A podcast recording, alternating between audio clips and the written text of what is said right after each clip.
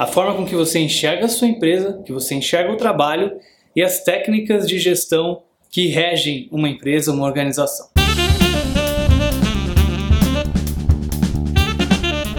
Teoria X é justamente essa ideia de que as pessoas na realidade trabalham somente pelo dinheiro que elas têm aversão ao trabalho, que as pessoas não gostam de trabalhar. Como as pessoas não gostam de trabalhar, as pessoas têm que ser controladas, monitoradas, microgerenciadas, porque caso contrário, elas estariam fazendo qualquer outra coisa a não ser trabalhar. Elas não querem trabalhar, elas trabalham realmente porque têm que trabalhar. Já a teoria Y nos diz o seguinte, que no fundo as pessoas gostam de trabalhar, elas escolheram seus trabalhos, elas escolheram suas profissões porque gostavam daquele trabalho. Por exemplo, uma pessoa que sempre se interessou pela saúde, em ajudar as outras pessoas a serem mais saudáveis, a ter um estilo de vida melhor, acaba estudando medicina e se tornando um médico para poder ajudar cada vez mais as pessoas a ter uma vida mais saudável, porque ele gosta disso, ele gosta e por isso escolheu. Aquele garoto que sempre gostava de desmontar suas coisas, de entender como tudo funciona, ganha um computador, começa a trabalhar, então começa a fazer seus programas por diversão